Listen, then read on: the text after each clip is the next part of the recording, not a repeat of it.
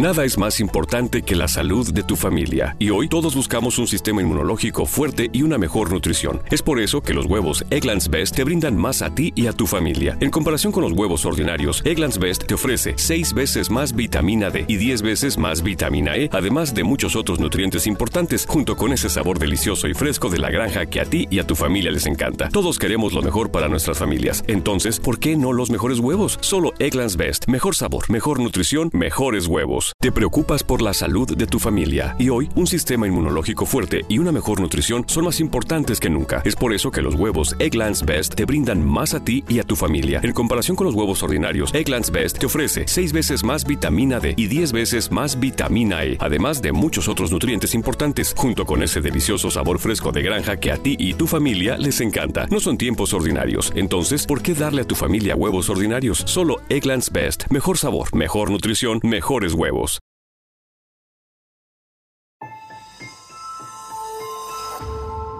Durante años, se pensó que el Yeti vivía en los Himalayas. ¡Bienvenidos al Himalaya! Hoy, después de una extensiva investigación, sabemos que no es así. El Yeti está en México. Y este es su espacio.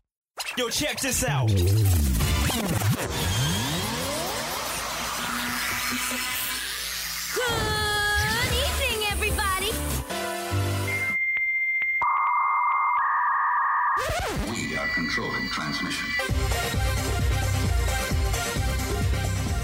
Estás escuchando la nueva temporada de La era del Yeti.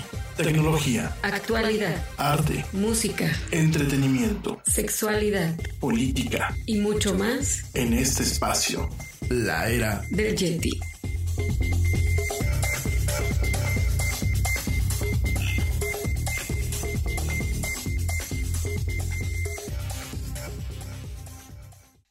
Muy buenas tardes, muy buenas noches o muy buenos días, dependiendo desde dónde y cómo me escuches. Soy Remy Loaiza y te doy la bienvenida a la era del Yeti. Actualidad, tecnología y mucho más en una hora. Mil gracias por acompañarme en esta emisión. Hoy, martes 20 de junio, que de junio, martes 20 de agosto del 2019. No, yo no quiero que se acabe el año. En esta emisión en vivo, para ti que me escuchas a través de Spreaker y por supuesto en esta emisión en diferido, para ti que me escuchas a través de los diferentes servicios de streaming, como lo son Spotify, iHeartRadio, TuneIn, Stitcher, Castbox y las aplicaciones de podcast de Apple y de Google. Perdón, gracias por acompañarme en esta emisión. Saludos a toda la gente que me escucha desde México, Estados Unidos, España, Panamá, Argentina, Canadá, Puerto Rico, Chile, Costa Rica, Colombia, Guatemala, Italia, Francia, Reino Unido, Holanda, Suecia, Suiza, Noruega, Israel e Islandia. Gracias, gracias por acompañarme en esta emisión, en este programa donde nos encanta hablar de mucha tecnología y mucha actualidad. Hoy, además de platicarte lo más relevante del día, también voy a seguir platicando contigo sobre el advenimiento del cine virtual con el tema del Rey León. Este tema con el que arrancamos ayer esta quinta temporada del programa de la era del Yeti. Hoy vamos a continuar platicando, sobre todo que bueno, en estas últimas 24 horas recibí bastante retroalimentación por parte de ustedes que eh, quiero contemplar al momento de diseccionar un poquito más este tema del cine virtual o el cine producido virtualmente. Yo creo que es la forma más adecuada de platicarlo. Pero bueno, todo eso y más lo vamos a platicar en unos minutos más. Como siempre te recuerdo que esto es un diálogo, me encanta platicar contigo y lo puedes hacer a través de las redes sociales como Facebook, buscándome como la era del Yeti, Twitter arroba el Yeti oficial e Instagram arroba la era del Yeti. Tenemos un programa bastante interesante, no te vayas, me voy con los titulares del día de hoy.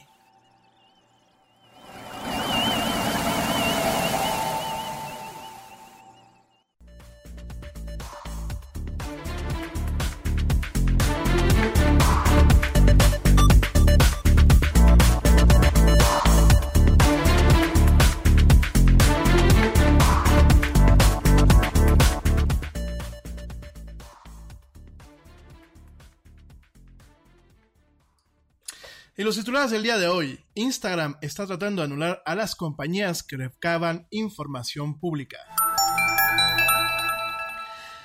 La mayoría de los especialistas en marketing dicen que su proceso de creación y entrega de contenido es un desastre. ¿A poco?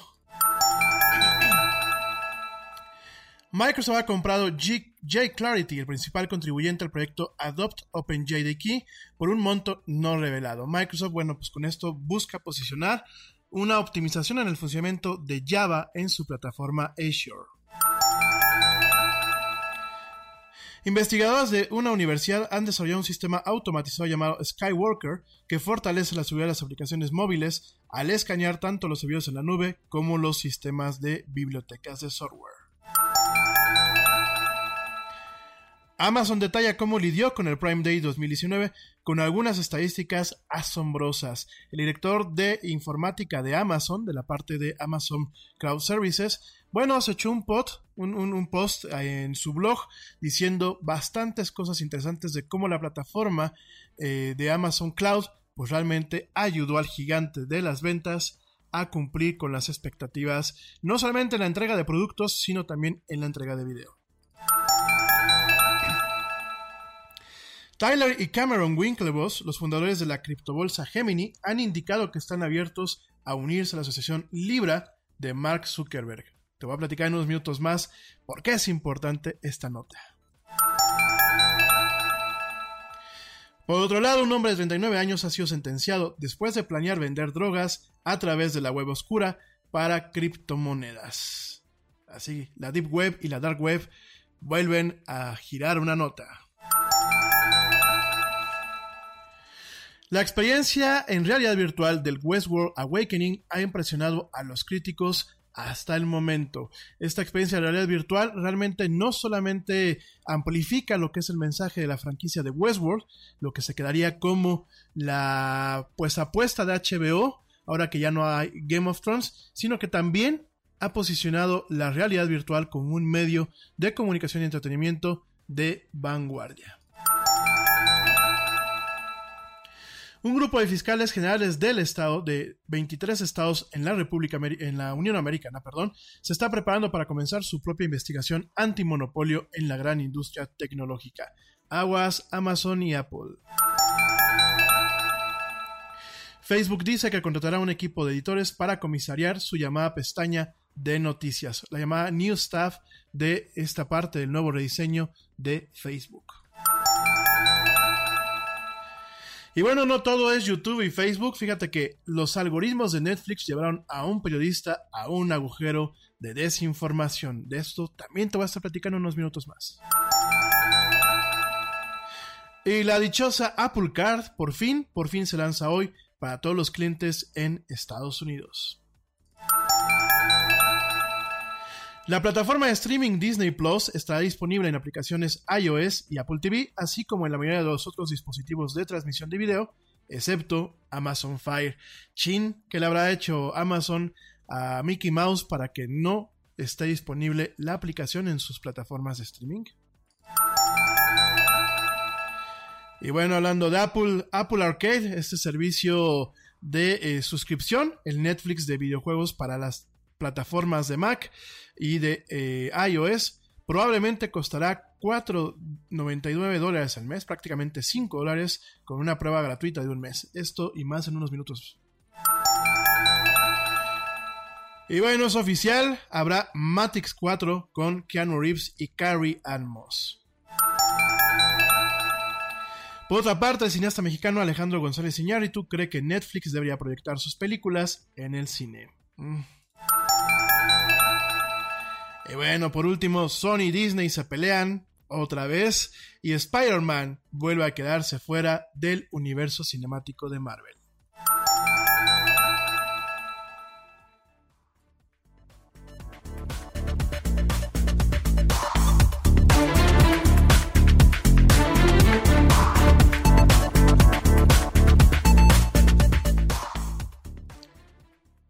Y bueno, esas son las noticias más relevantes el día de hoy. Vámonos a un corte para regresar a desmenuzar algunas de ellas y platicar del tema principal del día de hoy del cine virtual, la segunda parte del programa del día de ayer.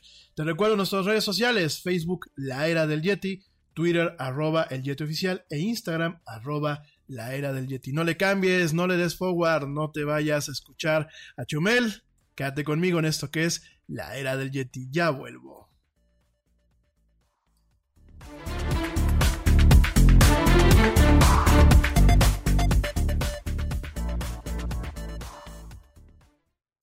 Yo, check this out. Este corte también es moderno. No te vayas.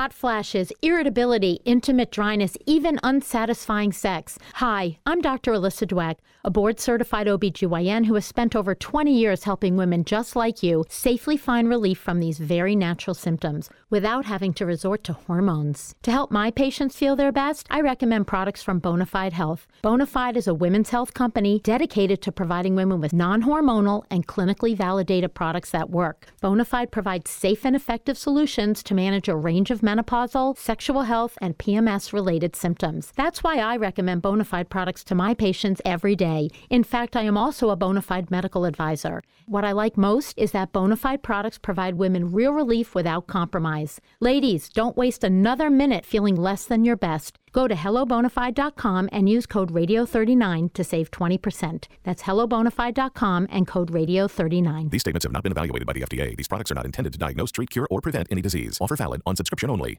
Nada es más importante que la salud de tu familia, y hoy todos buscamos un sistema inmunológico fuerte y una mejor nutrición. Es por eso que los huevos Egglands Best te brindan más a ti y a tu familia. En comparación con los huevos ordinarios, Egglands Best te ofrece 6 veces más vitamina D y 10 veces más vitamina E, además de muchos otros nutrientes importantes, junto con ese sabor delicioso y fresco de la granja que a ti y a tu familia les encanta. Todos queremos lo mejor para nuestras familias. Entonces, ¿por qué no los mejores huevos? Solo Egglands Best. Mejor sabor, mejor nutrición, mejores huevos.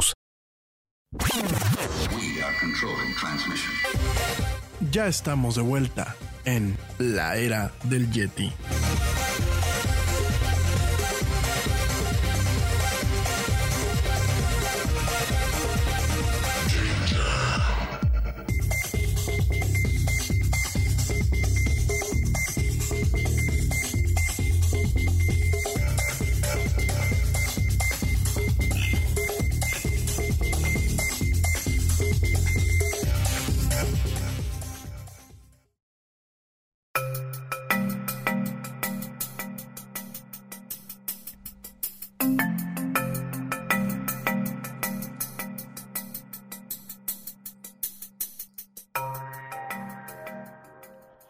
Ya estamos de vuelta en esto, que es la era del Yeti. Mil gracias a la gente que continúa escuchándome, que continúa acompañándome y que eh, durante estos días que pues técnicamente el Yeti anduvo de vacaciones, digo vacaciones del programa porque realmente pues eh, estuvimos trabajando en otras cosas, estuvieron pregunte y ustedes pregunte, pregunte y apoyando para que regresara el programa. No, no lo iba a cancelar, por supuesto que no. Ya se los he dicho, yo no me rajo, como decimos aquí en México. Y bueno, continuamos con esto que es la quinta temporada de este programa. En unos minutitos más les voy a mandar saludos a toda la gente que pues me ha estado escuchando y mandando mensajes de forma personalizada. Gracias. Bueno, pues eh, Instagram está tratando de anular a las compañías que recaban información pública. Fíjate que Muchos de los problemas que hemos tenido con las redes sociales es principalmente aquellas empresas como Cambridge Analytica, este escándalo del cual platicábamos el año pasado y que bueno, este escándalo que también involucra inclusive a empresas mexicanas que aunque no tienen mucha visibilidad, pues eh, tienen esta, esta capacidad de poder recabar información pública sin consentimiento realmente de los usuarios y sin realmente... pues medir las consecuencias, no solamente los usuarios que comparten muchas sin saber su información, sino los usuarios que están conectados con esos usuarios, ¿no? Parte del escándalo de Cambridge Analytica es que al momento que se compartía la información, vamos a pensar de fulanito, pues fulanito también compartía la información más básica de los contactos eh, este, de, esta persona, ¿no? Entonces, bueno, ha sido un escandalazo y en ese sentido, bueno, pues Instagram eh, planea pagar una recompensa a los investigadores de seguridad que se encuentren eh, o que encuentran evidencia de que aplicaciones de terceros como pasó con el Cambridge Analytica y otros, están haciendo mal uso de sus datos personales. El programa tiene como objetivo alentar a expertos fuera de Instagram y de su empresa matriz Facebook para que aborden un problema importante que enfrenta las redes sociales. Aplicaciones que eliminan datos de los usuarios o intentan engañarlos para que comparta contraseñas y otra información confidencial. esto suena muy eh, en base a la nota de prensa que nos mandaron, pero realmente mucha de la información era, era información que hasta la fecha sigue siendo dada eh, por cuestiones mercadológicas a ciertos eh, a ciertas empresas, a ciertos actores dentro de estas redes sociales, ¿no? Sí, no dejo de, reconocer que hay ciertas aplicaciones eh, totalmente nefastas o maliciosas que, bueno, recaban información sin el consentimiento. Pero a mí quizás lo que más me preocupa es aquellas aplicaciones, como siempre se los he dicho, que recaban información con el consentimiento y que la gente, por llenar un quest, por una, quería un test, una trivia, por porque te diga el sistema cómo te, cómo, qué tipo de color de caca serías, de acuerdo a tu nombre o qué tipo de eh, taza de café eres de acuerdo a la fecha en que naciste. Pues bueno, esas principalmente las que a mí me preocupan, ¿no? Sin embargo, bueno, hay que reconocer que Instagram está intentando caminar por una vía correcta en donde pues estos analistas de seguridad o estos hackers pues en vez de buscar hacer cuestiones maliciosas, contribuyan a reforzar la seguridad de esta plataforma, ¿no? Este programa se llama Data Abuse Bounty y en el programa es un giro en, un programa tradicional de recompensa de, eh, de errores de box. Eh, que generalmente paga a los investigadores cuando identifican vulnerabilidades eh, que los piratas informáticos, los hackers, podrían explotar para robar información. ¿no? Al respecto, Dan Gurfinkel, eh, pues el ingeniero de, el gerente de ingeniería de seguridad de Instagram escribió en una publicación eh, para su blog el lunes y comentaba que nuestro objetivo es ayudar a proteger a la información que las personas comparten en Instagram y alentar a los investigadores de seguridad y a los hackers a informarnos sobre posibles abusos para que podamos tomar medidas rápidamente. Eh, la compañía no especificó cuánto pagaría a los investigadores, pero dijo que basía la recompensa en el impacto y calidad de sus informes. Bueno, eso se comentó eh, el día de hoy. Es una, es una propuesta interesante. Eh, yo creo que no podemos verlo negativamente siempre y cuando lo cumplan. Siempre y cuando lo cumplan, porque miren, el tema de las redes sociales ha vuelto eh, bastante desagradable en el sentido que, bueno, sale el señor Zuckerberg, sale la señora Sheryl, este, eh, Sheryl, ¿cómo se llama esta señora? La, la CEO de, de, Facebook. Ay, se me fue el nombre, ¿eh? Este, Sheryl, espérenme, ahorita te digo cómo se llama. No, no es Sheryl Crow, ¿eh? Sheryl Sandberg, perdónenme. Sheryl Sandberg sale y salen a decir, pues, como que temas muy eh, elaborados ya por los equipos de relaciones públicas de estas empresas, pero muchas veces, muchas, eh, muchas palabras y pocas nueces, ¿no? Entonces yo espero que realmente eh, Instagram cumpla con esta función, que realmente los bounties, estas recompensas, pues sean bastante atractivas, para que realmente, pues, los hackers y toda esta gente que está trabajando, pues, buscando vulnerabilidades, muchas tantas eh, veces con fines pues legítimos o benéficos algunas otras, bueno, pues con, fines no tan benéficos. Pero yo espero que toda esta comunidad de investigadores, pues bueno, encuentre estas eh, vulnerabilidades, se, se comenten, se hagan de forma como se sigue haciendo en el entorno totalmente digital. ¿Qué pasa? Que bueno, hay con algunas empresas eh, de seguridad o algunos profesionales de seguridad, tienen una política en donde se reporta la, la vulnerabilidad a la, a la empresa al fabricante y se les da 90 días de plazo para resolverla. Si en 90 días no se resuelve, lo que se hace es se publica abiertamente para que todo el mundo la pueda ver, ¿no? Es una forma de presionar a las empresas que realmente hagan su chamba, que realmente eh, tengan a sus ingenieros trabajando, pues en mejorar y eh, en de alguna forma parchar los sistemas y sobre todo proteger la información de los usuarios, ¿no? Yo espero que, bueno, pues directamente este, este, este esfuerzo que va a hacer Instagram realmente sea fructífero, ¿no? Solamente para concluir, el jefe de ingeniería de Instagram, Nam Nguyen dijo en un comunicado que expandir y desarrollar el programa de recompensas de errores de Facebook es un desarrollo clave en nuestros esfuerzos de seguridad en curso y estamos agradecidos con la comunidad de seguridad en general por todo lo que hacen para ayudar a mantener nuestras plataformas seguras, dijo Nguyen.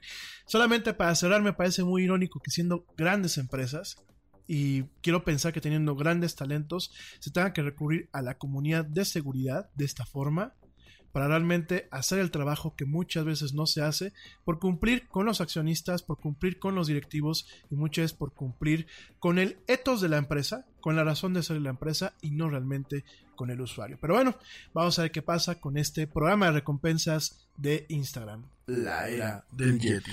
Y bueno, pasando a, otro, a otra nota, fíjate que esta nota me río mucho, te la voy a platicar un poquito a profundidad y te, me voy a reír porque es un poco irónica, ¿no? Es un poco irónica si la vemos desde diferentes aristas, pero déjame llegar a ese punto, ¿no? Fíjate que, bueno, de acuerdo a un estudio de Adobe, la empresa que hace Photoshop, Illustrator, Premiere, etc., la mayoría de los especialistas en marketing dicen que su proceso de creación y entrega de contenido, ja, es un desastre. Híjole, este, bueno, esto está.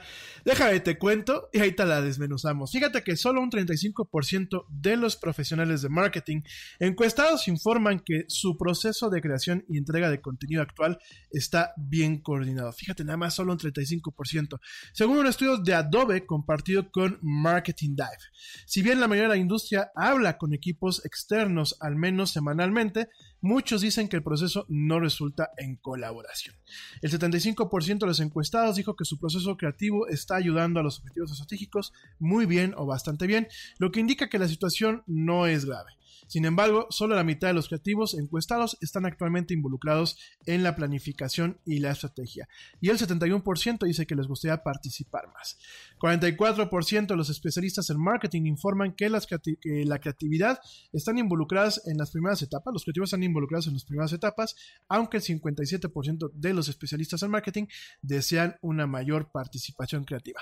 Déjame te desmenuzo esto. Fíjense que en las agencias de marketing entre comillas, serias. Y no voy a tocar el tema de las agencias de marketing en México y en América Latina, porque quizás nos deprimamos. Entonces voy a hacer un poquito un tema un tanto generalizado, principalmente enfocándome hacia donde se hizo el estudio, que bueno, principalmente muchos de los que respondieron pues son personas en Estados Unidos. En, las agencias creativas hoy en día o agencias de marketing se cuentan con diferentes elementos. Se cuentan muchas veces con un eh, planner, que bueno, pues es directamente el que planifica muchas veces eh, la llegada de las cuentas, las asignan a diferentes equipos y planifica parte de sus eh, cuestiones. Tenemos al ejecutivo de cuenta, tenemos por debajo del ejecutivo de cuenta otro planner, cuando el ejecutivo de cuenta no, no hace esa labor. Y ahí, bueno, pues tenemos a todo el equipo creativo, ¿no? Y últimamente muchas veces son estructuras eh, operativas que son verdaderas marañas, que son verdaderos laberintos y que caen mucho en esta frase de eh, responsabilidad de todos, culpabilidad de nadie, ¿no? Entonces, eh, parte de esta molestia pues se ve materializada en esta encuesta. Y bueno, eh, fíjate nada más, eh, también comentan que uno de los desafíos a los que se enfrentan los creativos en el acceso a la información el 28% citó no tener suficientes conocimientos, fíjense nada más, y el 40% dijo que les gustaría ver más datos de informes. El estudio que encuestó, que, encuestó a más de mil vendedores, anunciantes creativos y empleados de tecnologías de la información a nivel mundial reveló que más de dos tercios de los equipos dijeron que más personas participaban en la creación, entrega e informes de contenido que en el pasado, sin embargo, no las suficientes, ¿no? Eh, bueno, Además de todos los especialistas de marketing de hoy enfrentan presiones para ofrecer una experiencia de cliente unificada a través de un número decreciente de puntos de contacto, incluida la convergencia de canales digitales y físicos. El informe de Adobe resalta que como la mayoría de los profesionales de la industria todavía se encuentran con problemas cuando buscan desarrollar un proceso de desarrollo y entrega de contenido que sea eficiente y consistente. Bueno, miren, esta nota eh, nos podemos reír eh, de ella eh, por diferentes aristas, ¿no? En primer lugar, ¿quién la publica? ¿Quién, ¿Quién mandó a hacer el estudio? Miren, yo no critico a Adobe. De hecho, yo tengo que reconocer que buena parte de este programa eh, no podría transmitirse como se transmite sin las herramientas de, Adobe. creo que a pesar de que pues no se ha manejado quizás de una forma en donde se le da valor agregado al usuario final, realmente Adobe ha manejado sus últimas, eh, este último lustro, yo creo que me atrevo a pensar, este último lustro de años con el tema de la Creative Cloud, y en donde tenemos esta transformación del software, la licencia de software a perpetuidad, tenemos esta transformación del el modelo de negocios como software as a service o software como un servicio, en donde pues hay que pagar una renta, una renta por poder utilizar Photoshop, Illustrator, etc. etc no ha sido quizás apegada a los estándares de la industria, ¿no? Tenemos todavía este tema en donde, bueno, pues cada licencia solamente ampara dos máquinas, eh, cuestiones muy restrictivas, eh, le falta valor agregado, etc., ¿no? Eh, más allá de todo esto, reconozco que, bueno, a su manera Adobe ha, ha intentado buscar, pues, facilitar el acceso a las herramientas creativas a los usuarios, a pesar de todo esto que te acabo de comentar, no puedo tampoco eh, pintarlo todo negro. Creo que ha habido una transformación también en, la accesibilidad de las herramientas, en la accesibilidad a la capacitación para utilizarlas, en el valor agregado que exclusivamente te da cada herramienta por sí misma. Bueno, y en los esfuerzos que ha hecho realmente Adobe por buscar, pues solamente tener al cliente cautivo, para el momento de tenerlo cautivo, de tenernos cautivos, pues buscar alguna forma que la vida se nos simplifique un poco más, ¿no? Estas propuestas de Creative Cloud para poder eh, subir borradores y que te manden eh, comentarios y las interconexiones que hay con los diferentes servicios en la nube, no me puedo quejar, ¿no? Sin embargo, pues sí me provoca un poco de risa porque pareciera que Adobe mandó a hacer ese estudio para justificar algunas de las soluciones de trabajo en equipo que ya tiene y que están por venir, ¿no? Está bien, en el tema de las ventas todo se vale, sin embargo, pues puede ser que el estudio esté o tenga cierto sesgo al momento de su planteamiento, ¿no? Eso por un lado. Por el otro lado, eh, me gusta, me gusta la ironía en torno a este estudio, porque pues muchas veces sí, los creativos nos quejamos nos quejamos amargamente de las cosas, de la situación que tenemos muchas veces en nuestros espacios de trabajo, pero no hacemos nada por corregirlas cuando está en nuestro poder. Cuando tú llegas a ser ya jefe de jefes en una agencia, ¿qué es lo que quieres? Minimizar costos. Minimizar costos operativos, ¿para qué? Para que las grandes cuentas de publicidad, pues dejen para el coche nuevo, dejen para las borracheras, dejen, perdónenme lo que voy a decir, pero tampoco puedo tapar el sol con un dedo, dejen para el perico y las cosas que muchas veces en las agencias creativas se meten, ¿no? Y eso hablando del tema a un buen nivel.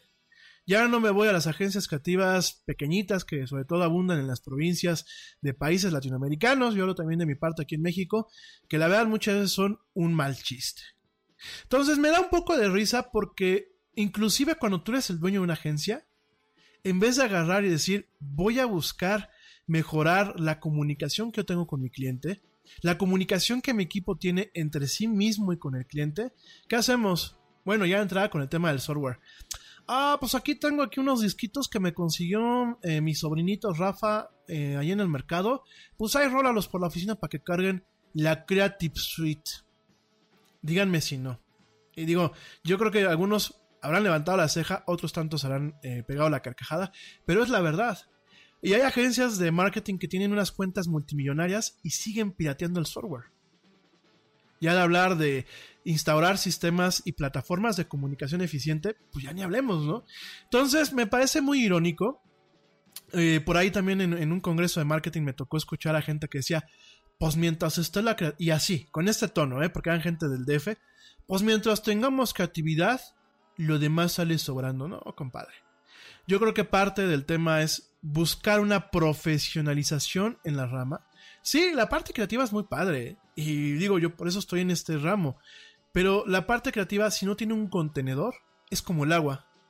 El agua, ¿qué pasa? Cuando no la contienes, el agua erosiona, el agua oxida, el agua acaba cosas. Al agua hay que darle una estructura para que opere, para que llegue a nuestras llaves, para que llegue a nuestros vasos, para que pueda alimentar plantas eléctricas.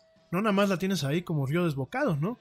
Y creo que lo mismo es con la creatividad. Si la creatividad no tiene una formalidad, un protocolo, una pompa y una circunstancia, pues obviamente nos topamos con una realidad en donde el mercado es un mercado que está totalmente deprimido.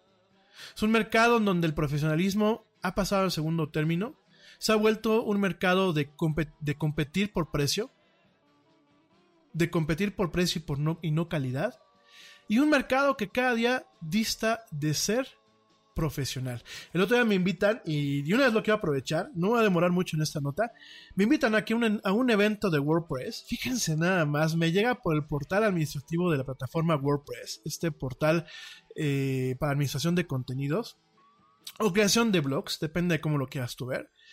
Me aparece en el dashboard, en el, en el portal administrativo, me aparece una invitación a un evento aquí en Querétaro de WordPress, ¿no? Y total que voy y a un evento prácticamente publicitario de una agencia de marketing, que aparte el director de la agencia de marketing es un arquitecto.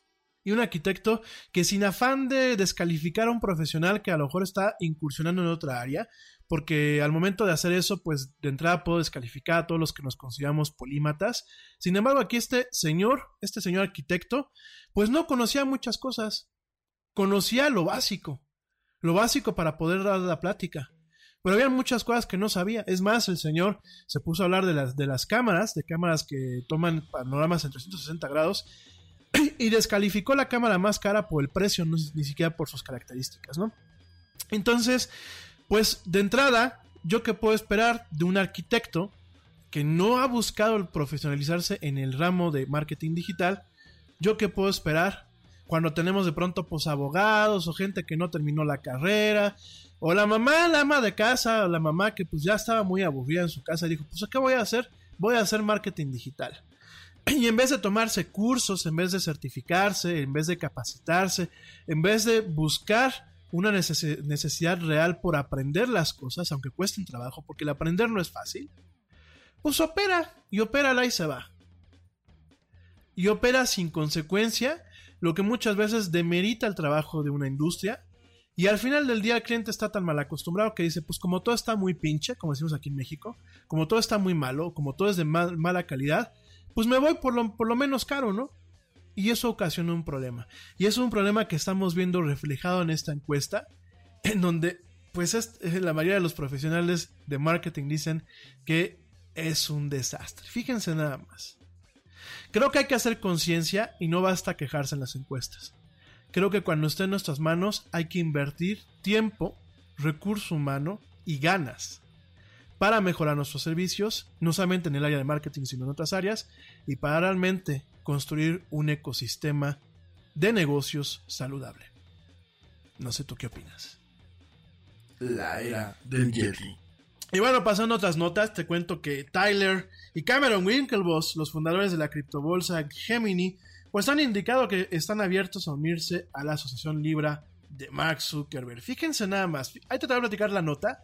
Y esta nota te, adelanto que parte la premisa de que en los negocios no hay ni amigos ni enemigos, sencillamente hay competencia y aliados.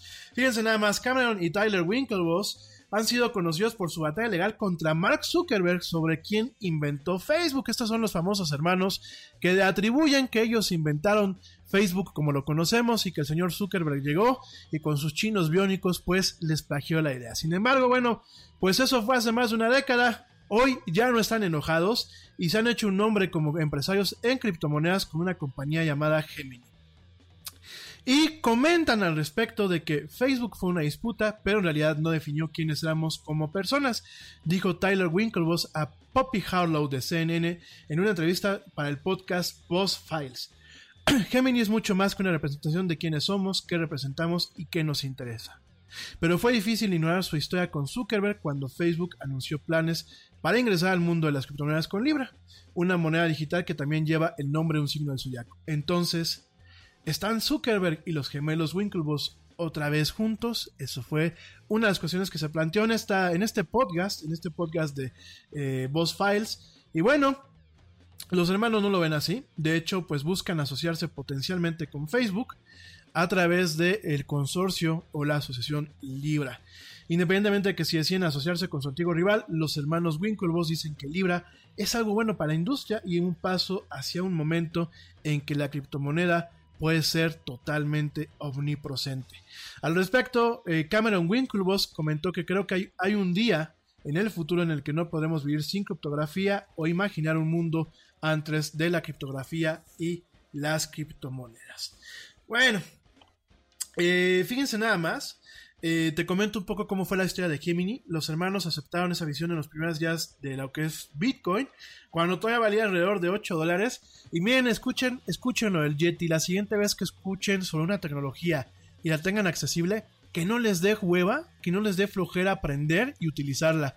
Yo tuve la capacidad de generar algunas monedas en una máquina hace ya muchos años y por flojera de aprender no lo hice y miren, ahorita quizás no les estaría dirigiendo la palabra a muchos de ustedes, sin embargo por huevón, por no darme la tarea de investigar y aprender, pues miren, ahorita la ando aquí pues tristeando, tristeando en el radio, no gente, pero de verdad tómenlo en serio, si ustedes tienen el acceso a cierta tecnología, aunque cueste trabajo aprenderla, aunque sea innovadora, es preferible quemar un cartucho y aprender y decir, lo intenté y no pude, a decir, no lo intenté y me quedé en el camino. Fíjense nada más, con todo esto, después de generar varias criptomonedas y cobrar parte de la riqueza que habían ganado en las acciones de Facebook, con su acuerdo legal eh, con el señor Max Zuckerberg, cuando, bueno, pues de alguna forma llegaron a un acuerdo extrajudicial, eh, con todas estas ganancias y cuando el valor de Bitcoin alcanzó un máximo de 20 mil dólares en 2017, pues directamente ellos cambiaron estos retornos y comenzaron Gemini en 2014. Nada más fíjense lo que hicieron, ¿no? Al respecto, pues Gemini permite a las personas comprar, intercambiar y almacenar activos digitales o criptomonedas. Gemini es una, es una cartera, pero también es, un, es una casa de bolsa. Es una, una, una, casa de cambio en donde, bueno, tú puedes tener pues tu lana en criptomonedas, pero también la puedes cambiar en dólares que se te pueden transferir pues directamente a la cuenta de su preferencia, ¿no? Entonces, pues, eh, fíjense nada más, ya Gemini está disponible en 49 estados de eh, la República Americana, bueno, de la Unión Americana, perdónenme, así como en el Reino Unido, Singapur y otros países. Todavía en países como México, como Colombia, como eh, Chile, no ha sido eh, lanzado, ya que todavía falta una aprobación regulatoria en estas áreas del mundo, ¿no? Fíjense nada más. Si bien la compañía no comparte públicamente los números de usuarios o los ingresos, su personal ha crecido a más de 200 personas que trabajan desde oficinas en Nueva York, Portland y Chicago. Entonces, bueno, pues así ha estado creciendo. Y eh, estos hermanos Winklevoss, pues bueno, dijeron que habían estado en conversaciones con Facebook para unirse al organismo rector del proyecto, la Asociación Libra. Y te recuerdo que bueno, Facebook ya anunció a los 28 miembros fundadores de la asociación, inclu incluido el competidor de Gemini, Coinbase, pero no ha dicho que espera tener 100 miembros. Eh, bueno, ha dicho que espera tener 100 miembros para el lanzamiento de Libra a principios del 2020, en donde quizás la empresa Gemini de estos hermanos Winklevoss pueda estar totalmente, pues, eh, eh, dentro de esta, de esta asociación, ¿no? En última instancia, los gemelos no creen que Facebook sea la última gran compañía tecnológica en intentar lanzar una criptomoneda. En este caso, bueno, Cameron Winklevoss espera que todas las compañías FANG, que es Facebook, Amazon, Apple, Netflix y Google, entren en un tema de criptografía, no solamente para el tema operativo dentro de lo que son sus infraestructuras internas, sino para el manejo de activos digitales como lo son las criptomonedas. Por aquí algunos de ustedes me han estado preguntando que si puedo volver a hablar del tema de las criptomonedas. Ya les dije que el año pasado hicimos un super programa, pero no se preocupen. Y bueno, de hecho este año también volvimos a platicar de lo que era una criptomoneda. Eh, me acuerdo que fue hace, pues yo creo que dos meses o dos o tres meses, pero igual denme chance, yo creo que por ahí de septiembre, octubre tendremos un programa especial para volver a hablar de criptomonedas y para decirte en dónde cómo y cuándo vale la pena invertir. En fin, oigan, me voy rápidamente a un corte. Te recuerdo mis redes sociales: Facebook, la era del Yeti, Twitter, arroba el Yeti oficial e Instagram, la era del Yeti. No le cambies, no te vayas con Chumel ni el chapucero. Seguimos en esto que es la era del Yeti. Ya vuelvo.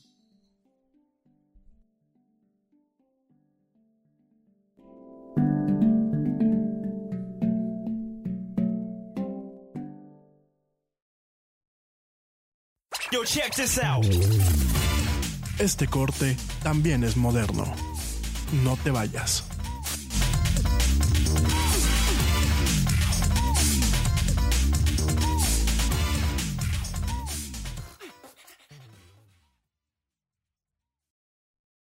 We are controlling transmission. Te preocupas por la salud de tu familia y hoy un sistema inmunológico fuerte y una mejor nutrición son más importantes que nunca. Es por eso que los huevos Egglands Best te brindan más a ti y a tu familia. En comparación con los huevos ordinarios, Egglands Best te ofrece 6 veces más vitamina D y 10 veces más vitamina E, además de muchos otros nutrientes importantes, junto con ese delicioso sabor fresco de granja que a ti y tu familia les encanta. No son tiempos ordinarios, entonces, ¿por qué darle a tu familia huevos ordinarios? Solo Egglands Best. Mejor sabor, mejor nutrición, mejores huevos. Te preocupas por la salud de tu familia y hoy un sistema inmunológico fuerte y una mejor nutrición son más importantes que nunca. Es por eso que los huevos Egglands Best te brindan más a ti y a tu familia. En comparación con los huevos ordinarios, Egglands Best te ofrece 6 veces más vitamina D y 10 veces más vitamina E, además de muchos otros nutrientes importantes, junto con ese delicioso sabor fresco de granja que a ti y tu familia les encanta. No son tiempos ordinarios, entonces, ¿por qué darle a tu familia huevos ordinarios? Solo Egglands Best. Mejor sabor, mejor nutrición, mejores huevos. Ya estamos de vuelta en la era del Yeti.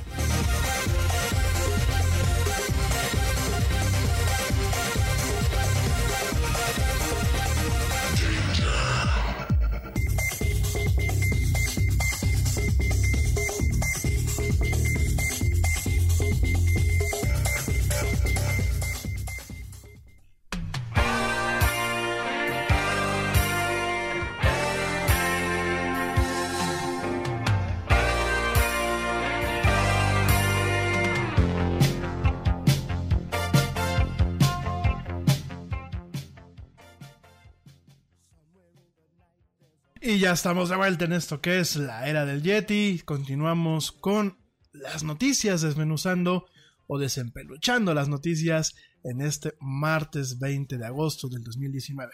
Facebook dice que contratará un equipo de editores para comisariar o curar su llamada pestaña de noticias o su news tab.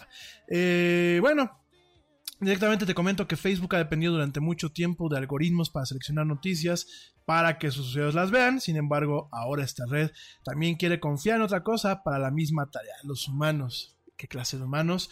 Específicamente, Facebook planea contratar un equipo de editores para trabajar en una iniciativa de noticias llamada NewsTab o eh, pestaña de noticias, que es su última aventura en el mundo de la publicación. Al respecto, esta compañía de Mark Zuckerberg dijo que los periodistas ayudarían a seleccionar NewsTab, una nueva sección dentro de la aplicación móvil de la compañía que mostraría las historias más recientes y relevantes para los lectores. Facebook dijo que plantearía contratar periodistas experimentados de varios medios para los roles y que publicaría ofertas de trabajo en su junta de empleo a partir del martes. NewsTab es parte del esfuerzo de la compañía para destacar el periodismo y las noticias en tiempo real.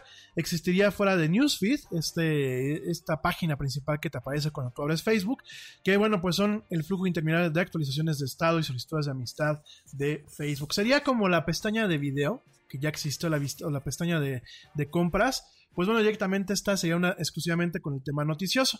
Al respecto, el jefe de asociaciones de noticias de Facebook, Campbell Brown, comentó que nuestro objetivo con la pestaña Noticias es proporcionar una experiencia personalizada y altamente relevante para las personas. Para comenzar, para la sección de noticias principales de la pestaña estamos reuniendo un pequeño equipo de periodistas para asegurarnos de que estamos destacando las historias correctas. Te recuerdo una vez más, para ti que a lo mejor te acabas de conectar o que no has escuchado los demás programas de la del Yeti, te recuerdo que Facebook ha estado bajo presión por difundir desinformación y noticias falsas a millones de sus usuarios. En 2016, perdón, en 2016 los operativos rusos manipularon Facebook y difundieron noticias falsas en toda su red para influir en el resultado de las elecciones presidenciales estadounidenses. Este lunes Facebook también reveló que China estaba detrás de las páginas de Facebook y que los grupos estaban sembrando desinformación y noticias falsas sobre las protestas en Hong Kong. Facebook ahora está trabajando para restaurar su reputación, ja, como un lugar donde las personas puedan encontrar fuentes confiables de información. La compañía se ha apresurado a contratar investigadores de seguridad y revisores de contenido de terceros para hacer frente a la proliferación de contenido inadecuado. Bueno, este pues, ¿qué te puedo yo decir? Yo espero que, al igual que lo platicamos hace unos minutos con el tema de Instagram, yo creo que ojalá que realmente todo esto llegue a un tema, a un tema favorable. Ya la próxima semana vamos a platicar un poquito acerca de el daño que las redes sociales están haciéndole a la ciudadanía del siglo XXI. La próxima semana lo vamos a platicar. Va a ser un tema que nos va a llevar, yo creo que buena parte de la semana.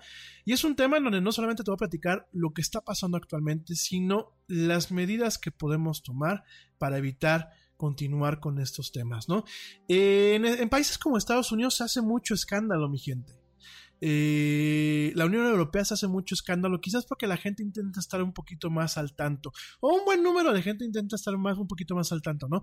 ¿Qué pasa con los países latinoamericanos? Sin afán de, de meritarnos o de decirnos cosas que no son, no podemos negar la realidad que realmente a muchos ciudadanos que vivimos en estos países les importa un poquito o les importa nada lo que pasa realmente en el plano digital. Lo he dicho varias veces y no voy a entrar en el clásico círculo vicioso en donde el Yeti se enoja y se pone a mentarle la madre a su tía, prima o colega del Facebook que se la aparta compartiendo eh, se la pasa compartiendo desinformación. Sin embargo, si es una situación que eh, nos está quejando, es una situación que eh, muchas veces tristemente ha encausado acciones que terminan pues afectando eh, gravemente a las personas. Nos ha tocado ver inclusive aquellos casos en donde hay hasta muertitos por ese tipo de cuestiones. Y la verdad creo que es, eh, es un tema que conforme los países y las democracias van evolucionando o involucionando, como nos ha tocado ver eh, estos últimos años, realmente no podemos eh, pensar que las democracias occidentales están funcionando eh, de una forma óptima. Eh, falta ver pues Estados Unidos, México, Brasil, Argentina y pues si volteamos hacia Europa pues hay que ver también un poco países como Reino Unido. Entonces realmente todo este tipo de circunstancias nos están realmente afectando pero muchas veces estas afectaciones no provienen principalmente de las empresas sino provienen principalmente de nosotros mismos. Entonces lo vamos a platicar la próxima semana. Yo de verdad espero que Facebook se ponga las pilas y evite con este News Tab o como en esta pestaña de noticias, realmente se convierta en un funnel o en un embudo de información adecuada y realmente evite seguir perpetuando estas teorías de la conspiración, estas eh, cuestiones que muchas caen en el tema de la desinformación porque son noticias que no tienen precisión o que no eh, pintan totalmente la verdad o la pintan de una forma distorsionada o bien directamente se cae en el temido tema de las fake news que tristemente tan de moda se han puesto. O como diría Bullwinkle, yo tengo otros datos la era del Yeti. Y bueno, respecto de todo esto, fíjate que otra plataforma que también empieza a ser afectada por los algoritmos y que empieza a conllevar un tema de desinformación pues es nada más y nada menos que Netflix, que no es una plataforma social, sin embargo, ahí te va la nota. Los algoritmos de Netflix llevaron a un periodista a un agujero completo de desinformación. Fíjate nada más, todo el mundo pues pensamos que realmente los culpables de todo esto son Facebook, Twitter, eh, en, su, defecto también YouTube. Sin embargo, bueno, pues Netflix como plataforma eh, privada y como plataforma programada es decir, que no tiene interacción de los usuarios solamente para el consumo, pues hayamos pensado que se haya mantenido al margen, sin embargo ya no. Fíjate que un exitoso documental recientemente publicado en esta plataforma arroja dudas sobre el tipo de contenido que ocasionalmente se puede encontrar en Netflix. Fíjate nada más. Pone en duda la responsabilidad del proveedor de contenido con un control editorial más fuerte y más preciso sobre, el material publicado en su plataforma que Facebook y Twitter, que pues realmente eh, viven de las interacciones y los contenidos de los usuarios. También es un recordatorio de que el contenido dudoso aparece en tantas formas e instrumentos como Internet ha podido popularizar. Y ese es el caso de la historia de un periodista que publicó eh, esta nota en diferentes medios, pero principalmente está publicada en el New York Times. Y te cuento que, bueno, pues el 15 de mayo esta persona eh, le tocó ver un video, este 15 de mayo de este año, que se llama Behind the Curve, un documental en Netflix sobre los llamados Flat Earthers o aquellos que piensan que la Tierra es plana, lo cual nos burlamos mucho en este programa, pero aunque tú no lo creas, hay gente que cree que la Tierra es plana. No me voy más lejos, la esposa del presidente que tenemos por aquí piensa que la Tierra es plana, que pues el tema de decir que la Tierra es ronda es un tema neoliberal así como lo escuchas. En fin, bueno, la cosa es que este documental, dirigido por Daniel J. Clark y publicado a finales del año pasado, pues es un excelente ejemplo de cómo hablar sobre teorías marginales sin caer en el tipo de boyerismo despiadado que retrata a estos creyentes como monstruos ininteligibles. Yo pienso que son monstruos ininteligibles, que son una cepa de la especie humana que se perdió en la evolución, pero bueno, cada quien, ¿no? Qué bueno que tenemos este punto, digámoslo así, este, imparcial, ¿no? Eh, este Behind the Cure equilibra con éxito las afirmaciones hechas por los amantes de la Tierra plana con las posiciones de expertos de la comunidad científica y hace un esfuerzo genuino por comprender la psicología de las personas atrapadas en esta extraña creencia, ¿no? Sin embargo, una vez que pues este periodista vio este documental, la siguiente sugerencia que proporcionó el algoritmo de Netflix en el campo de las teorías de conspiración fue completamente diferente y de pasar de un documental formal se pasó a un documentario o a un documental que directamente pues es en broma o, busca eh, transmitir la noción de lo que es una teoría de la conspiración. El 18 de julio de 2019, pues él le tocó ver un documental llamado Bob Lazar, Área 51 and Flying Saucers, el cual el Yeti ya lo vio y está entretenido, en donde, bueno, pues es una película que se estrenó el 3 de diciembre del 2018 y se centra en un hombre llamado Bob Lazar, aquellos fans de los programas del señor Jaime Maussan, un pseudo periodista aquí de México, lo conocerán mejor que yo, que ganó cierta fama en 1989 después de ser entrevistado por una estación de televisión de Las Vegas. En el video, pues eh, Bob Lazar, apenas disfrazado, afirmó haber trabajado durante algunos meses a principios de esa década en una nave espacial extraterrestre en una base secreta del gobierno llamada S4, que supuestamente se encontraba cerca del Área 51. La publicación del documental de Bob Lazar en Netflix ha sido fundamental para darle una audiencia muy grande, sin mencionar algunas posibles consecuencias en la vida real. Después de ver el documental a principios de abril, según su cuenta de Twitter, el popular podcaster Joe Rogan recibió a Corbell y Lazar en una entrevista de dos horas y media de duración publicada el 20 de junio en su canal de YouTube. Un estudiante universitario llamado Matty Roberts vio el episodio y posteriormente creó un evento en Facebook llamado Storm Area 51, obteniendo millones de declaraciones de interés de los usuarios y provocando una respuesta de la Fuerza Aérea de los Estados Unidos que desalienta a las personas a tratar de asaltar instalaciones militares en el desierto de Nevada. El evento de Facebook se canceló más tarde, mientras que la iniciativa se dirigió a la recaudación de fondos y a un festival planeado para el próximo mes. Ya no me tocó platicarlo en la era de Yeti, desafortunadamente fue en las semanas que, estuvieron de que estuve yo de vacaciones. Pero bueno, fue un evento en donde pues la idea era llegar al área 51. Ahora sí, como dicen en España, con mogollón de gente y a cascoporro y entrar a la fuerza a un área militar norteamericana. Cosa que al final que qué bueno que no se logró. Sin embargo, fíjense nada más todo ese tipo de temas, ¿no? En resumen, pues la historia de Azar ha recorrido un largo camino desde su difusión en Netflix. Por supuesto, cada uno de de nosotros pues es completamente libre de tener cualquier creencia que decíamos sobre los ovnis y la existencia de una gran conspiración del gobierno de los Estados Unidos. Digo, está padre pensar que pues, los aliens viven ahí en el área 51 y que pues Alf nos regaló una, área, una nave melmaquiana y que pues realmente nos engañan los Illuminati y todo este tipo de rollos. Sin embargo, pues eh, este documental tiene una larga lista de fallas graves con respecto a lo que declara como hechos. Realmente es un documental que carece del rigor periodístico y científico, inclusive para realmente intentar validar los hechos o las cuestiones que se presentan ahí como hechos y como un tema de realidad, ¿no? Fíjense nada más, y a pesar de todo esto, el sistema a este periodista le empezó a recomendar otra clase de eh, eh, contenidos pues poco reconocidos o poco formales. Por ejemplo, por ahí hay un documental eh, que se llama justamente un, un, o no reconocidos, que bueno, pues es un documental de 2017 que afirma que Marilyn Monroe fue asesinada porque sabía demasiado sobre los ovnis como resultado de su relación con Kennedy. Híjole, nada más para que se den idea.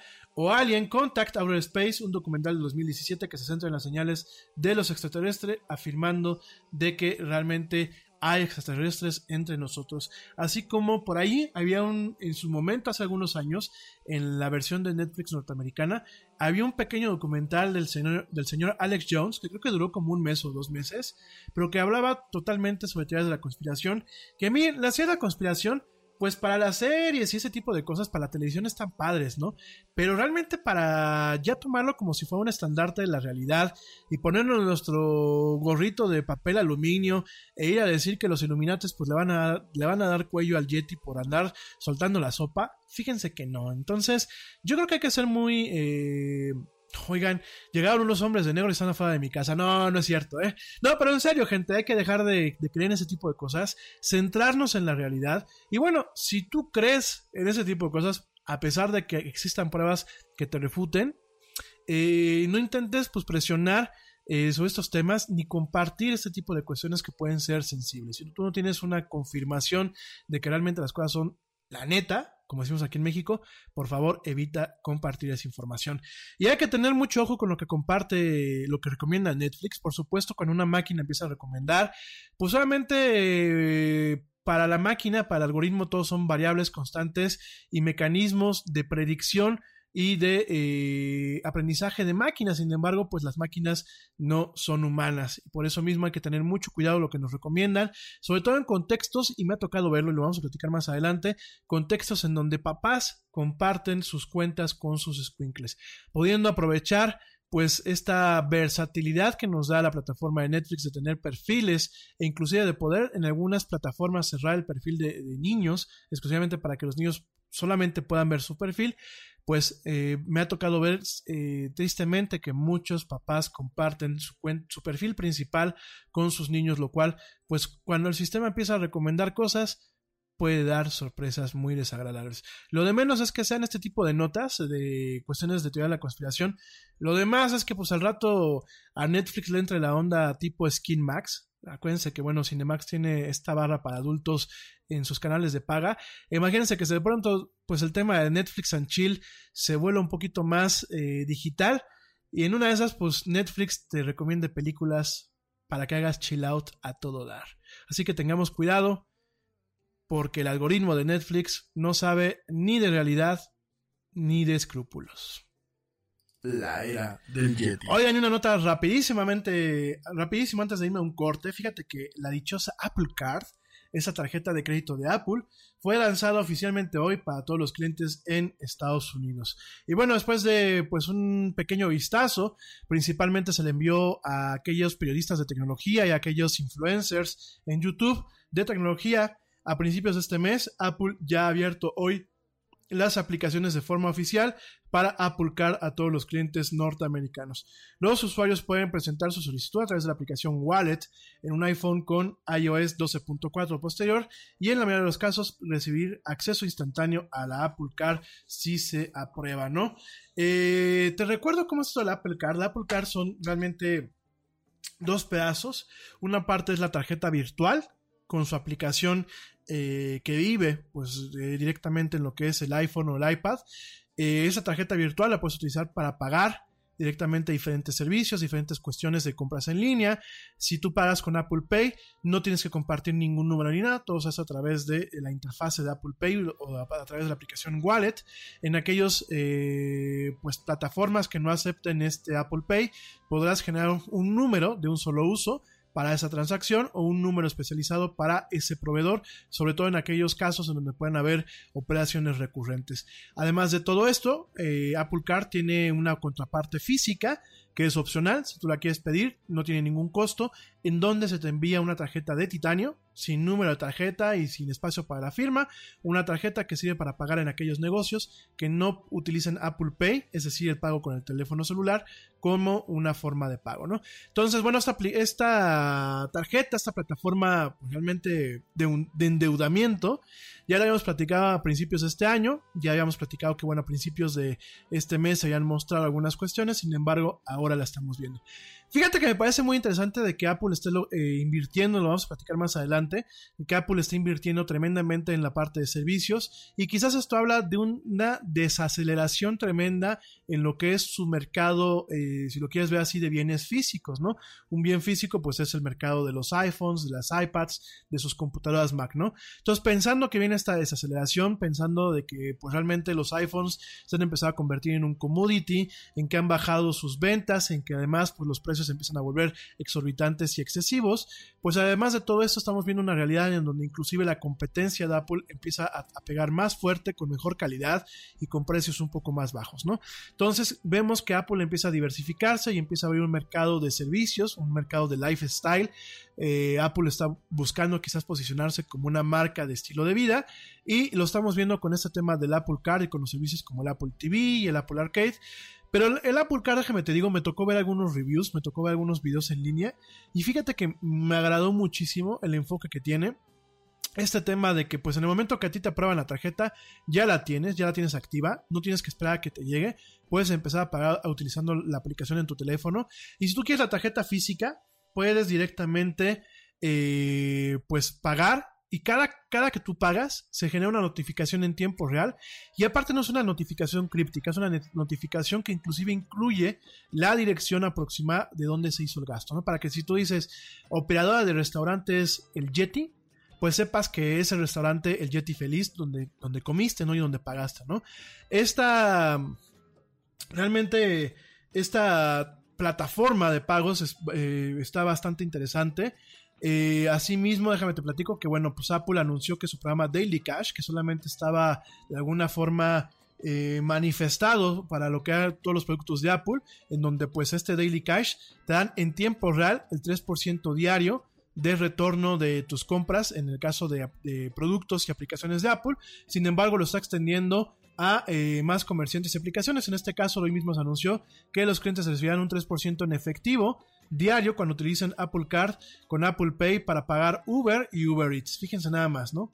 Los clientes pueden solicitar un viaje a través de Uber en más de 300 ciudades de todo el mundo y pedir una comida a través de Uber Eats a partir de eh, a través de eh, más de 500 ciudades de todo el mundo y Apple Card continuará agregando comerciantes y aplicaciones más populares en los próximos meses, ¿no? Entonces este tema de Daily Cash en comparación a American Express y otras, otras empresas, pues fíjense nada más, ¿no? Tienes esta versatilidad de que día con día se te va a bonificar este 3% en dinero que tú puedes utilizar para lo que quieras en tu, en tu tarjeta y fíjense nada más cómo está creando un ecosistema en donde la tecnología pues es, digámoslo así, el parteaguas, donde realmente toda la tarjeta o toda la cuenta vive en la aplicación de Apple Card. Realmente la tarjeta de titanio pues es opcional, no tiene ningún costo, pero aparte es opcional y se da para aquellos negocios en donde no puedas tú pagar con tu teléfono. Sin embargo, para todos los demás es la aplicación es la neta. O sea, yo me tocó verlo, inclusive cada vez que pagas, automáticamente la tarjeta va cambiando de color, una tarjeta virtual que tienes ahí en la aplicación, va cambiando de color para saber eh, de forma visual cómo vas con tu endeudamiento. De hecho, por ahí un youtuber hacía una demostración donde compraba un Galaxy de casi dos mil dólares. ¿Y qué, qué pasaba? Cuando hacía el pago en tiempo real, la tarjeta se ponía amarilla como indicándole que tenía un gasto fuerte, ¿no? Aparte cuenta la aplicación con eh, simuladores y cuestiones que permiten realmente generar una administración más efectiva. Ojalá que en algún momento Apple Car llegue, no por el tema de fanfarronear de, oh, si tengo un Apple Car, porque de hecho este producto financiero está diseñado para... Eh, diferente para pues, prácticamente todo el segmento eh, socioeconómico medio, de clase media allá en los Estados Unidos, medio y medio alto. Eh, ojalá que en algún momento llegue aquí a México para darle un poquito la vuelta un poco a las, a, las cuestiones financieras, para hacer un poco más moderno este tema y sobre todo para permitirnos no endeudarnos más, sino llevar un mejor control de nuestros eh, gastos, ¿no? ya platicaremos con un poquito más de detalle de la Apple Card en otros programas, sin embargo, hoy, hoy hoy martes 20 de agosto del 2019 se hace disponible de forma oficial para todos aquellos que viven en los Estados Unidos la era del Yeti. Oigan, y ya estoy, pero prácticamente llegando al final del programa. Híjole, se me fue el tiempo con las notas. Pero bueno, me voy rápidamente a un corte y ya vuelvo. Te recuerdo mis redes sociales, facebook.com, es la era del Yeti, Twitter, arroba Yeti oficial, e Instagram, arroba la era del Yeti. No me tardo nada, ya vuelvo, ya vuelvo para terminar de platicarte de un par de notas más y del cine digital en esto que es la era del Yeti. No me tardo nada.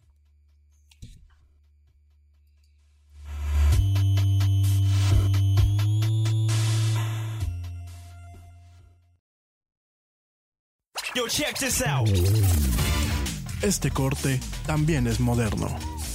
No te vayas.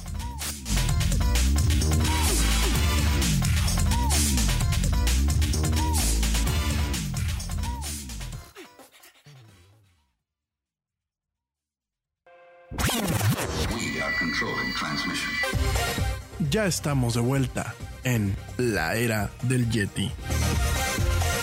Nada es más importante que la salud de tu familia, y hoy todos buscamos un sistema inmunológico fuerte y una mejor nutrición. Es por eso que los huevos Egglands Best te brindan más a ti y a tu familia. En comparación con los huevos ordinarios, Egglands Best te ofrece 6 veces más vitamina D y 10 veces más vitamina E, además de muchos otros nutrientes importantes, junto con ese sabor delicioso y fresco de la granja que a ti y a tu familia les encanta. Todos queremos lo mejor para nuestras familias. Entonces, ¿por qué no los mejores huevos? Solo Egglands Best. Mejor sabor, mejor nutrición, mejores huevos. Te preocupas por la salud de tu familia y hoy un sistema inmunológico fuerte y una mejor nutrición son más importantes que nunca. Es por eso que los huevos Egglands Best te brindan más a ti y a tu familia. En comparación con los huevos ordinarios, Egglands Best te ofrece 6 veces más vitamina D y 10 veces más vitamina E, además de muchos otros nutrientes importantes, junto con ese delicioso sabor fresco de granja que a ti y tu familia les encanta. No son tiempos ordinarios, entonces, ¿por qué darle a tu familia huevos ordinarios? Solo Egglands Best. Mejor sabor, mejor nutrición, mejores huevos. Y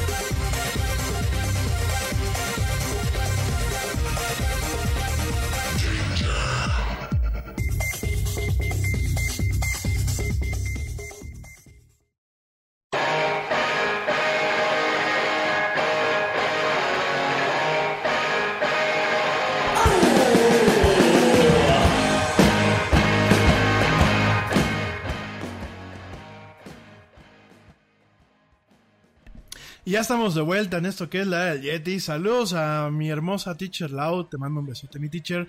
A los papás del Yeti, a Ernesto, Pablo y George, el equipo honorario de la del Yeti. Al buen Manu Torres también, co-conductor de este programa que espero que pronto se vuelva a incorporar.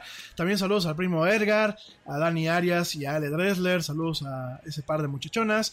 A Ale y Carolina también saludos a mis amigas Las Loaiza. A Moni Castillo, a Paco Guillén, a Enrique Farías, a Mayra Medina a Dani Rodríguez, a Juan Carlos Santamaría, a Chelita Cuántica, amigo Chelita Cuántica, me da gusto que me sintonices, a José Miguel Esquivias, a Wilmer Palomar, ella en Colombia, gracias Wilmer, a Humberto P. Flores, a Luisa María Ramos, Ariana López, Juan Carlos Romo, Carlos Valverde, saludos mi Charlie, David Cepeda, José Luis Arroyo, Pablo Figueroa, Julie Manrique y Jorge Roque Parra. Gracias, gracias por escucharme en este programa. Bueno, me voy rápido con un par de notas ya este de rápido, de rapidísimo, ya traemos el tiempo encima. Fíjate que bueno, pues eh, así como te lo platicé al principio del programa en los titulares, es oficial, habrá Matrix 4 con Keanu Reeves y Carrie Atmos. Regresan Neo y Trinity a esta franquicia. Warner, Warner Bros. confirmó el día de hoy vía la revista Variety que habrá una cuarta película de Matrix con Keanu Reeves y eh, Carrie Ann Moss retomando sus papeles de Neo y Trinity. El anuncio lo hizo este 20 de agosto Toby Emmerich, presidente de Warner Brothers Picture Group, quien además dijo que la película sería escrita y dirigida por Lana Wachowski, co-guionista y codirectora de la trilogía original de Matrix. No podíamos estar más emocionados por entrar a la matriz con Lana. Es una verdadera visionaria, una cineasta singular, original y creativa, y nos entusiasma que ella está escribiendo, dirigiendo y produciendo este nuevo capítulo del universo de The Matrix, comentó. Hasta el momento, eh, se sabe que el guion también se ha escrito por Alexander Herman y David Mitchell, eh, este último autor de Cloud Atlas, libro que las hermanas Wachowski llevaron a la pantalla grande junto con Tom Tyker en el 2002. Son muy buenos este Cloud Atlas, ojalá la puedan ver. Es una película un poco lenta, pero a mí me gustó mucho. No es la primera vez que sabemos de los planes de relanzar Matrix en el cine, pues hasta hace poco se sabía que la idea de Warner Brothers era hacer un reboot, probablemente situado en el mismo universo de la trilogía original. Eh, bueno, pues directamente se confirma, se confirma que Keanu Reeves y Carrie Moss regresan a la cabeza del elenco. Eh, y bueno, no se sabe por qué la hermana de la hermana de Lana, eh, Lily, me preguntan por acá que no eran los Wachowski, no. Eran, tú lo acabas de decir, ya este Larry y se me fue el nombre de su otro hermano, dejaron de ser hermanos, ya son hermanas, son Lana y Lily, y no se sabe por qué Lini Wachowski no va a estar trabajando, no va a trabajando eh, en esta nueva entrega de The Matrix, que bueno, pues te recuerdo que este año, así como lo vimos en Jetty eh, hace unos meses, pues cumple dos décadas de estrenada, ¿no? La cuestión es que de forma oficial se comenta que la producción arrancará, o sea, lo que es el rodaje arrancará eh, a principios del 2020. Se planea que se estrene a finales o a principios del 2021. Así que ya, ahí viene, ahí viene otra vez Matrix. Y bueno, pues déjame te comento rápidamente que, pues Marvel y, eh, lo que es Disney y Sony se vuelven a pelear. Y bueno, no importa que Avengers Endgame y Spider-Man eh, lejos de casa se hayan convertido respectivamente en las películas más taquillas de todos los tiempos y en la cinta más recaudada de toda la historia de Sony Pictures, pues Disney y Sony otra vez agarraron del chongo volvieron a agarrarse en un pleito que culminó hasta ahora en que de momento no veremos más a Spider-Man en las cintas del universo cinemático de Marvel. De acuerdo con un reporte del medio especializado Deadline allá en Estados Unidos, Kevin Feige, el presidente de Marvel Studios y arquitecto del universo cinemático de Marvel, decidió que, perdón, decidió que no, que no producirá eh, ni una película más de Spider-Man luego de que Disney y Sony no llegaran a un acuerdo sobre el futuro del arácnido en el cine de live action, ¿no? Te recuerdo que, bueno, eh, Sony tiene los derechos fílmicos de Spider-Man y es por eso que el estudio, que desde el 2002 ha producido las iteraciones live action en el solitario del arácnido, abarcando las protagonizadas por el nefasto Tobey Maguire, las horrorosas de Andrew Garfield y las dos muy buenas de Tom Holland. De hecho, déjenme decirles que para mí Tom Holland es el mejor Spider-Man. Pues bueno, ya directamente ya no va haber de momento una colaboración como lo estuvo habiendo a partir del 2015. A través de mucha magia legal y de acuerdos económicos, en su momento Sony dejó que Spider-Man apareciera en el universo cinemático de Marvel, empezando con Capitán America Civil War, continuando con Spider-Man de regreso a casa, Avengers Infinity War, Avengers Endgame y Spider-Man lejos de casa. El acuerdo incluyó que Sony financiara por completo las películas en solitario y que Disney, además de tener el control creativo, recibiría el 5% de las primeras recaudaciones. Según lo apuntado por este medio Deadline, Disney ahora aquí el financiamiento se ha repartido en partes iguales entre los dos estudios, lo cual también impactaría en la manera en que se distribuirían las ganancias. Y Sony, siendo japonesa, pues definitivamente no quiere compartir la recaudación de su propiedad fílmica más rentable. Dada la negativa de Sony, Feige decidió que ya no se producirá ninguna película del arácnido, lo que en pocas palabras quiere decir que al menos por el momento Spider-Man ya no formará parte del universo cinemático de Marvel, pues no lo va a permitir en este caso Kevin Feige y no lo va a permitir tampoco Sony, ¿no? Al final del día, bueno, pues este tipo de cosas se pueden arreglar con dinero, te acuerdo, te, acabo de comentar unas notas de que pues en los negocios no hay enemigos ni amigos, hay aliados y competencia, sin embargo, bueno, Deadline resalta que Sony está muy segura de que puede continuar con Spider-Man sin ayuda de, de Feige y del universo cinemático de Marvel, eh, te recuerdo que, bueno, pues el estudio ya tiene en puerta Venom 2, una película de Morbius estelarizada por Jared Leto, y recién se llevó el Oscar a la mejor película animada de Spider-Man Into the Spider-Verse. Habrá que ver, miren, Disney no se va a quedar tranquilo, y Disney, bueno, pues en este caso lo que va a hacer es agarrar y decir, pues mira, si no lo arreglo con más dinero, lo que voy a hacer es comprarte a la mala lo que son los derechos de Spider-Man o si no, pues ya está buscando la forma de demandar a Sony para quedarse con los derechos. Hay que recordar que ahorita, pues Disney anda muy alzadita con este éxito que tuvo Avengers Endgame anda muy alzadita pues por este éxito que tuvo eh, todas las franquicias que ha tenido cinematográficamente hablando en estos tiempos y está muy alzadita por el lanzamiento de su Disney Plus y la adquisición de eh, Fox Networks. Entonces yo creo que vienen cosas ahí bastante interesantes. Yo creo que sea lo último que sepamos de esta nota y yo me atrevo a pensar que quizás por ahí de diciembre o enero nos llevemos una nota en donde pues eh, Disney haya recuperado los derechos de licencia de Spider-Man. En fin. Oigan, rápidamente, antes de pasar al tema medular, que seguramente pues este nos llevará un pedacito del programa del día de mañana. Te comento que Alejandro González Iñárritu cree que Netflix debería proyectar sus películas en el cine, ¿no? Este cineasta mexicano el señor González Iñárritu explicó que los algoritmos de las plataformas de streaming pueden ser contraproducentes para aprovechar la calidad de una que una película podría ser capaz de ofrecer, ¿no? A través de una clase en el Festival de Cine de Sarajevo, el director se refirió, una masterclass, hay que aclararlo, el director se refirió a esta nueva forma de consumir cine como la dictadura del algoritmo. Pese a que suena un poco exagerado y tajante, el cineasta en realidad se refiere a que las plataformas, incluyendo Netflix, Amazon Prime Video y otros servicios, deberían de comenzar a proyectar sus películas en el cine sin miedo a perder audiencia.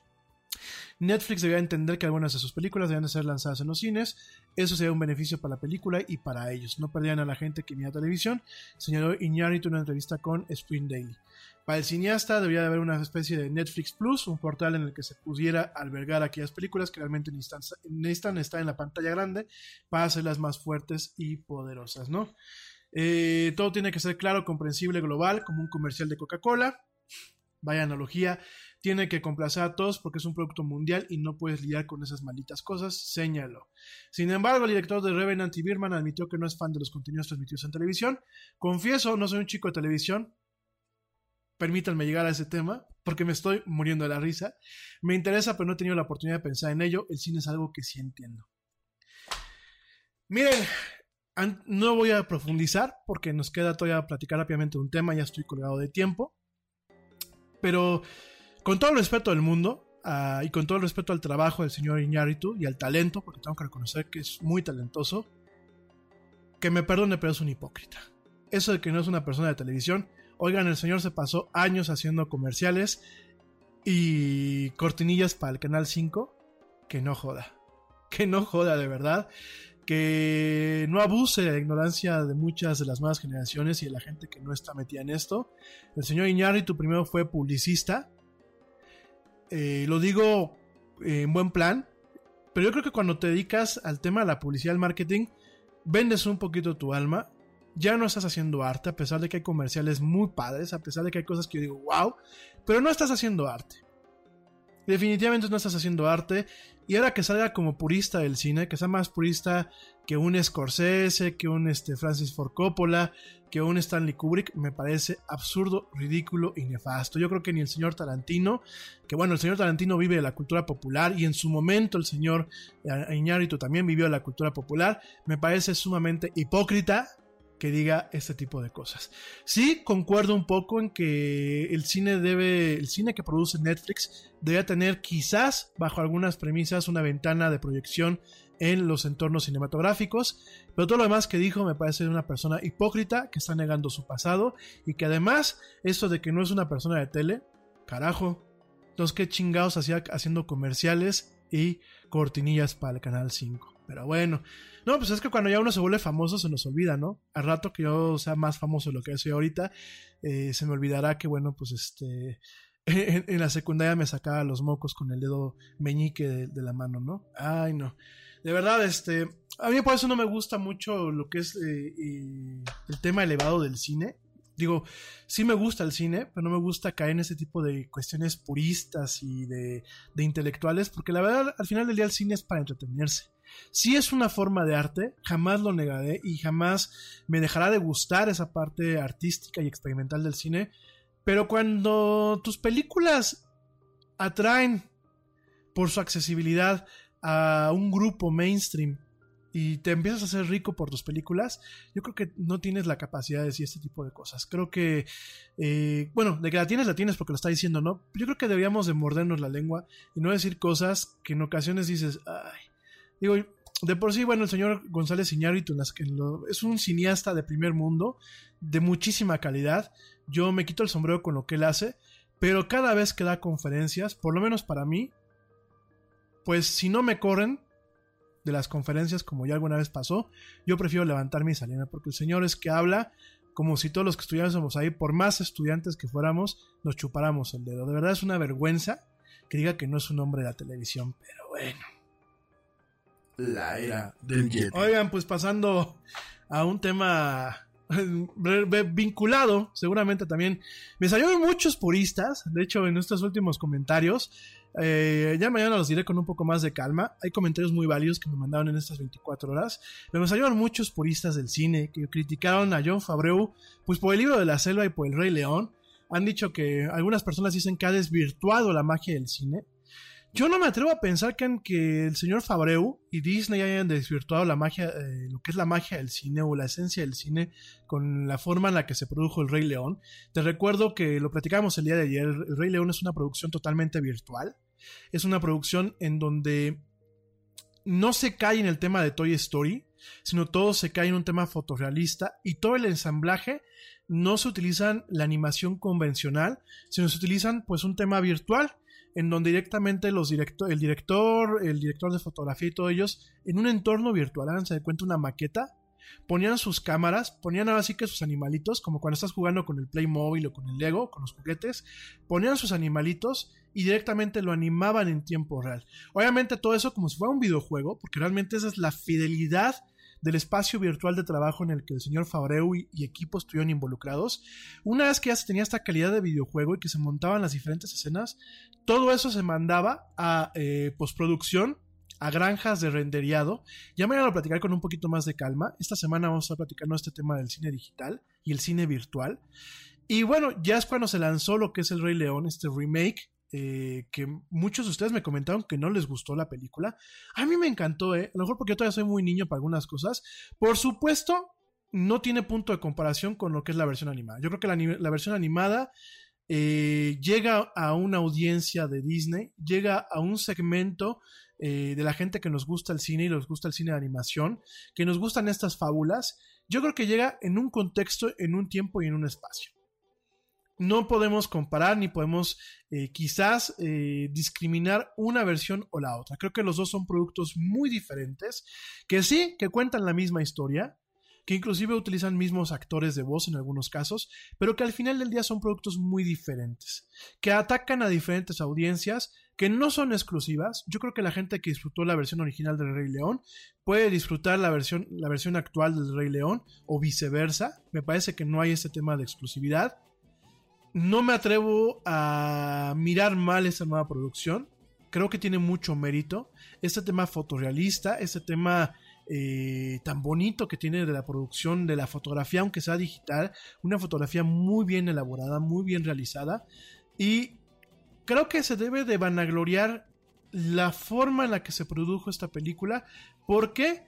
Porque vuelve más accesible las herramientas de alto nivel para poder contar historias. Y quién sabe el día de mañana nos permita a ti y a mí hacer un cortometraje de gran calidad con pocos recursos, ¿no? Entonces, por aquí algunos de ustedes me decían que demeritaba totalmente lo que era la producción cinematográfica, que demeritaba totalmente la esencia cinematográfica, que demeritaba lo que era el medio, que inclusive demeritaba la narrativa audiovisual. Perdónenme, yo, creo que no demerita la narrativa audiovisual, creo que no se, no se toca lo que es el lenguaje cinematográfico, no importa que haya sido eh, elaborado de una forma virtual. Y yo creo que el, hablar de demeritar con el avance técnico y tecnológico sobre la forma de, contar una historia en el plano de lo que es la cinematografía contemporánea, sería como echar un, escupitajo hacia arriba y echarle mierda directamente a un señor como el señor Georges Méliès, que bueno, hay que recordar que él fue un visionario y que él de alguna forma revolucionó lo que es el cine, siendo pues el, digámoslo así, el señor, el papá de los efectos especiales, ¿no? Este, el señor este, Georges Méliès, pues bueno, a mí este, me parece, me parece que a su manera, eh, pues fue un padre de los efectos especiales, ¿no? Me parece que quizás me atrevo a pensar que en aquel entonces, pues a lo mejor había gente que salía a decir lo mismo que que, ahorita estamos diciendo, ¿no? Que directamente pues demeritaba lo que él hacía, eh, lo que era la esencia cinematográfica, ¿no? Sin embargo, hoy eh, aquellos que somos o nos consideramos estudiosos de lo que es este eh, la cinematografía como tal, pues no podemos dejar de nombrar al señor Georges Méliès, ¿no?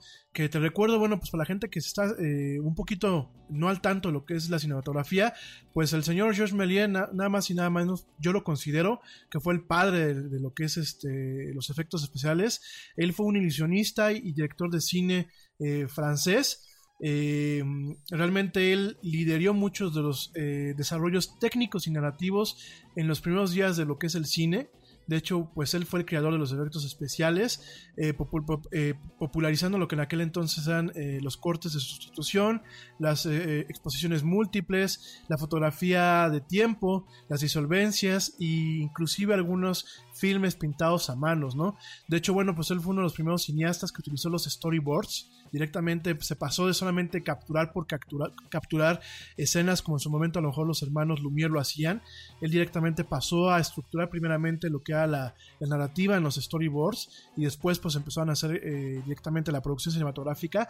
Te recuerdo que sus filmes incluyen El viaje a la luna de Julio Verne, El viaje imposible, eh, que bueno, pues ambos tenían este tema surrealista eh, y que bueno, obviamente tomaban algunas cuestiones de, lo que era directamente la literatura de Julio Verne y están consideradas como los eh, filmes de ciencia ficción más importantes del principio de lo que es la cinematografía, si lo queremos ver así moderna, aunque bueno, pues hay muchos teóricos que dicen que estos filmes no son tanto de ciencia ficción, sino de fantasía, ¿no? Entonces yo me atrevo a pensar que quizás la misma crítica que hoy recibe una persona como George eh, Fabreu, perdón, como John Fabreu en el tema de la producción de El libro de la selva y principalmente El Rey León, pues eh, quizás lo volvió en su momento el señor este.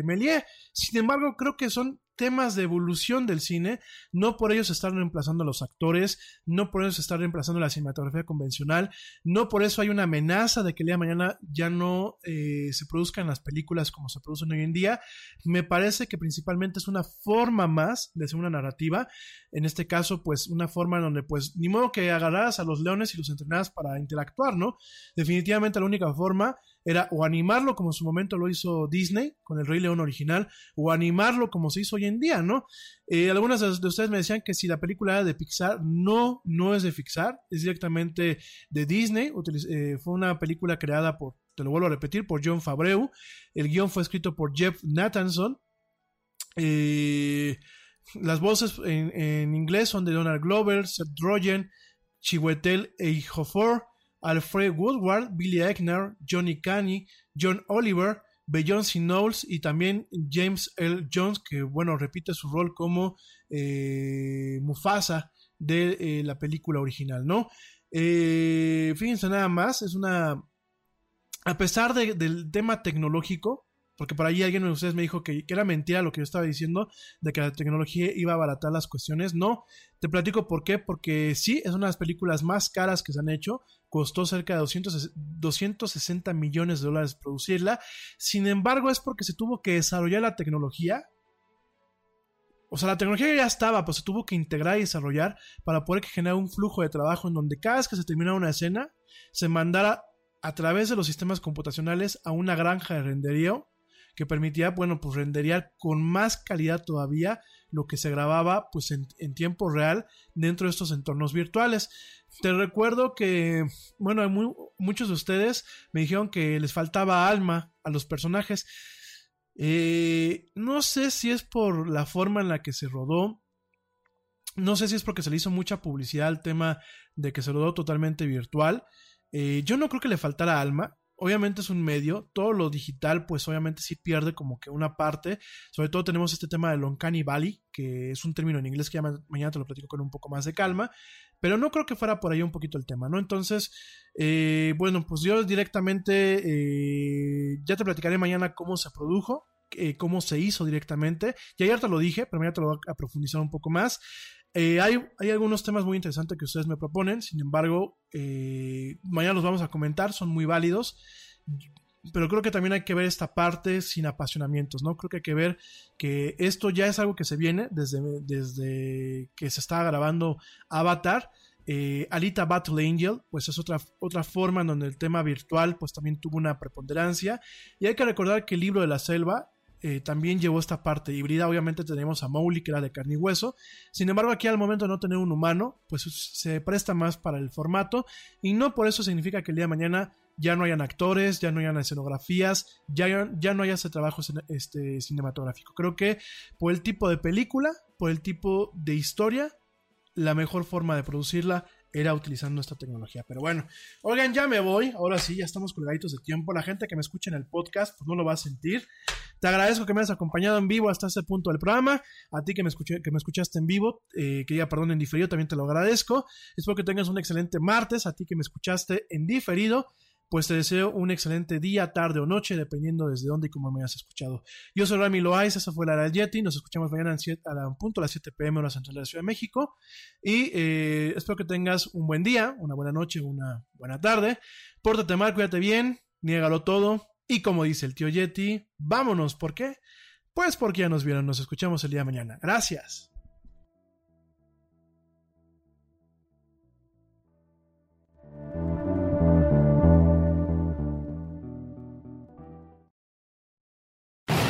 ¡Oye, hay más helado!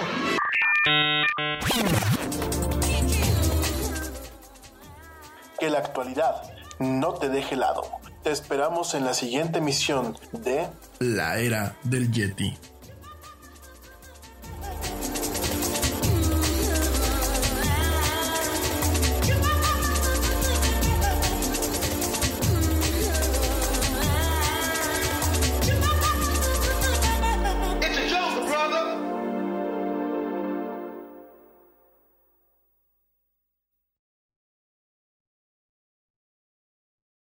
En Target, la salud de todos es nuestra máxima prioridad. Por eso requerimos que todos usen mascarilla o alguna otra cubierta en el rostro, además de dar mascarillas y guantes para proteger a nuestro equipo. Todos los días limpiamos las tiendas a profundidad, también los carritos y canastas después de cada uso. Recuerda que cuentas con nuestros servicios de compra fácil, sin contacto, como Drive Up y entrega el mismo día.